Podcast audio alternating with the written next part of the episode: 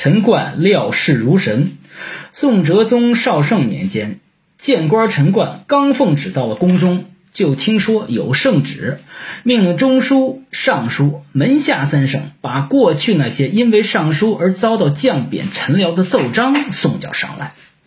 陈冠就对给事中谢文冠说：“这必然是有奸臣妄图掩盖自己的罪责，而出了这个计策。如果将陈辽的奏章原稿全部送进宫中，那么以后的是非变乱，三省的长官根据什么判断呢？”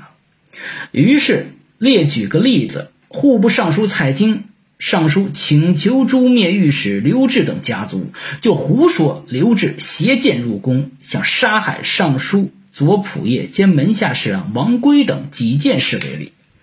谢文冠听后心惊胆战，就立即告诉了当时的宰相，将臣下的上书都录下了个副本，保存在三省之中。从此以后，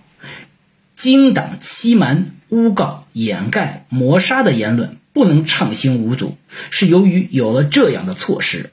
这个政绩不可泯灭。